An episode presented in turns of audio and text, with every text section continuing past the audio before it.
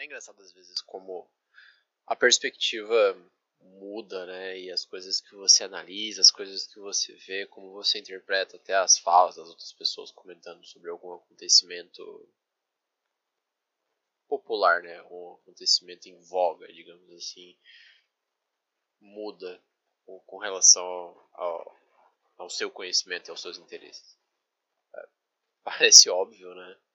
Mas é ainda mais hoje em dia, quando a gente está condicionado a interpretar os acontecimentos hum, de acordo com o óbvio, de acordo com o que todo mundo está interpretando. É, é, cada vez mais engraçado você se dar conta de que você teve uma interpretação sobre algum assunto ou acontecimento x, y, z que aconteceu, acontecimento que aconteceu, e você está dando uma interpretação e está tirando lições e demonstrações bastante diferentes do que a maioria das pessoas. Se não estava aparente ainda, provavelmente não estava. Estou é, falando do, do, desfile, né, entre aspas, da demonstração que a, a mania brasileira deu essa semana em Brasília, né, mar, marchando, fazendo uma passeatazinha com alguns dos veículos deles né, pela esplanada dos ministérios e indo lá cumprimentar o presidente da República. Se existe alguma coisa que a gente pode tirar de, de bom assim desse, dessa situação completamente não relacionada à política, bom, digamos, finge que não é, tá? Obviamente tem politicagem no meio, mas escancarou bastante como a população brasileira como um todo não só não conhece e não está tão próxima das forças armadas como a maioria das pessoas faria você acreditar, mas como mesmo se tivesse, ela não teria capacidade de, de, de fazer uma discussão ou uma análise ou um entendimento apropriado, porque falta conhecimento. Obviamente eu estou falando sobre três veículos, tá? Que as pessoas criticaram bastante. É, eu achei bastante cômico até, assim, para um leigo, para uma pessoa que não está tão ligada, tão interessada num assunto de militaria, né, digamos assim, de equipamentos militares. Eu, eu acho que é só a interpretação óbvia. Obviamente, eu acho que eu não preciso nem fazer esse prefácio, mas o, o Brasil não é um dos países que mais gasta com a indústria de defesa tá, no mundo, nem de longe gente gasta muito mais do que muita gente, mas é, proporcionalmente à nossa economia, eu acho que a gente fica bem para trás com, com relação a vários países que a gente geograficamente são menores que a gente, que a gente dá muito menos importância.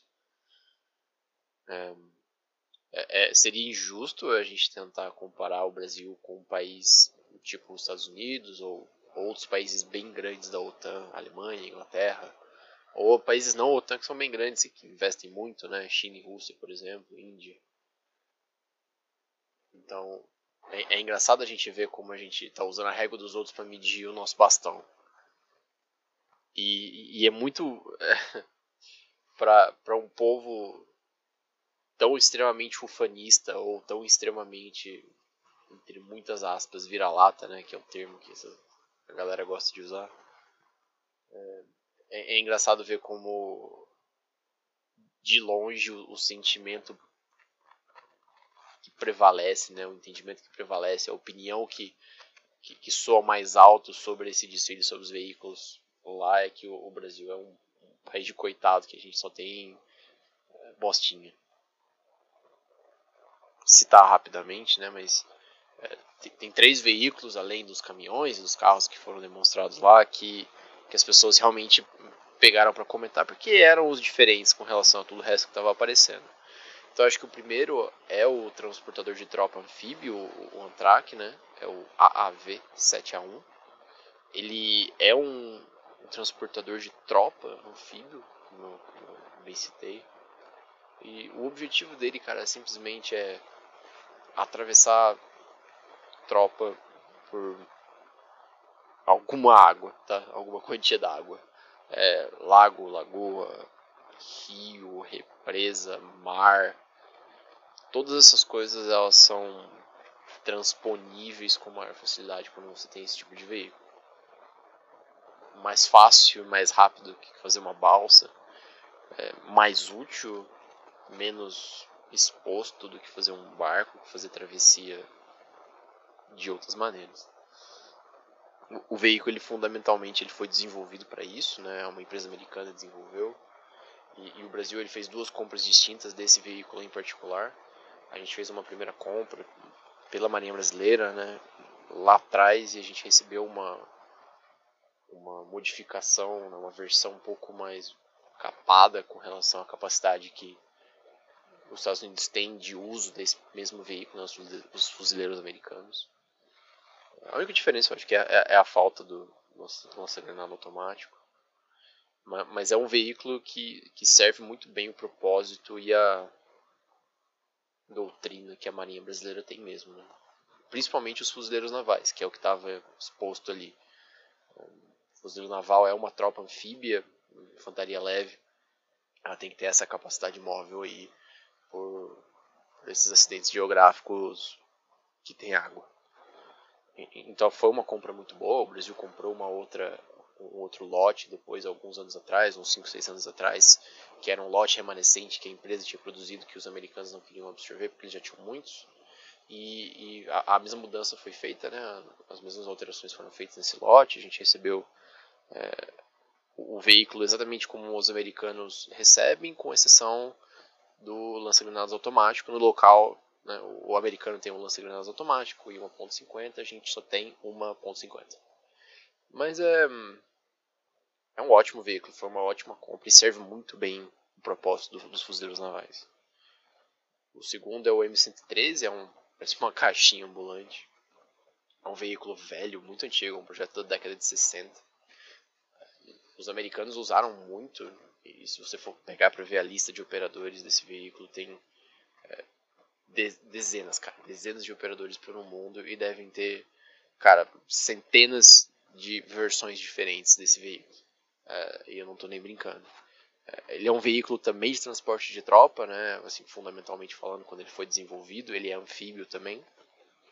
E ele tem várias versões, cara, desde versões que agem como ambulância, como centro de controle avançado, como transporte de tropa puro, como artilharia antiaérea de nível baixo para derrubar helicópteros, esse tipo de coisa.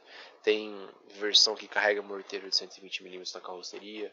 Então, assim, a, a capacidade e a versatilidade que eles conseguiram dar para esse veículo é realmente incrível.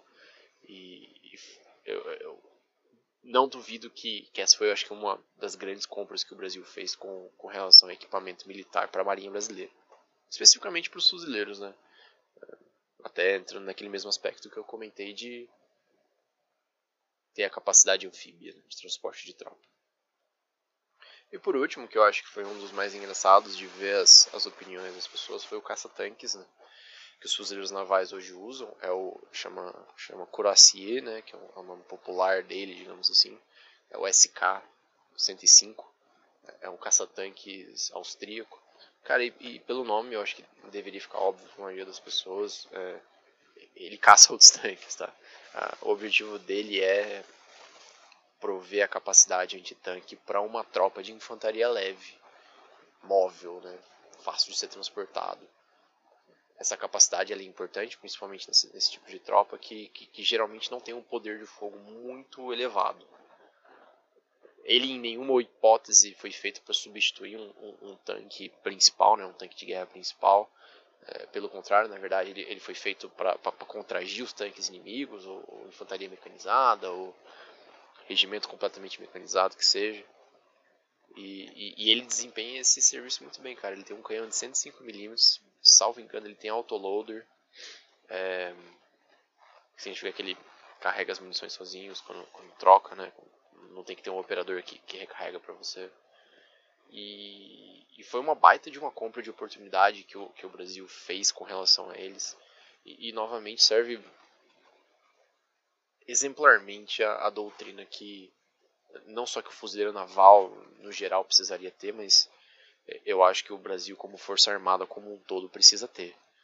É, o Brasil ele não age com as, os braços das Forças Armadas é, de maneira ofensiva, tá? apesar da gente não ter um, um, impeditivo em lei como existe em alguns outros países, como por exemplo a Finlândia, como por exemplo o Japão, mas a gente não opta por não ser ofensivo com as nossas Forças Armadas, a gente age num, no âmbito defensivo da pátria, de apoio do próprio país e de apoio e suporte de outras nações, é, sob pedido, né? geralmente da ONU, mas também às vezes a gente pega para fazer algumas missões por, por conta própria.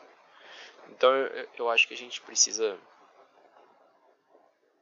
né, se a gente fala tanto que a gente gostaria de estar mais próximo da, das Forças Armadas, eu acho que ter um entendimento um pouquinho básico sobre as Forças Armadas como um todo é importante, ou, ou se, se, se você não quiser ter, né, obviamente é um tópico muito extenso, que você tem que demandar muito tempo para entender, é, que a gente não fale assumindo né, e esbravejando tanto a autoridade as nossas opiniões sobre um tópico que a gente não entende. Mas isso não se aplica só a esse tópico de, de militarismo, né? Eu acho que qualquer tópico a gente tem que buscar deixar bastante exposto o nosso domínio sobre o assunto e, e quanto de propriedade a gente tem verdadeiramente e o quanto que as pessoas deveriam dar valor para nossa opinião.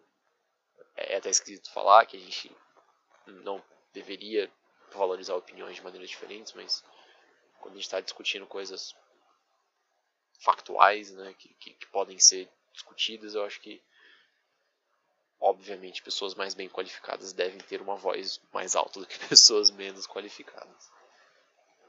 Significa que você não pode opinar, opine, mas só não finge que você entende de tudo. Até.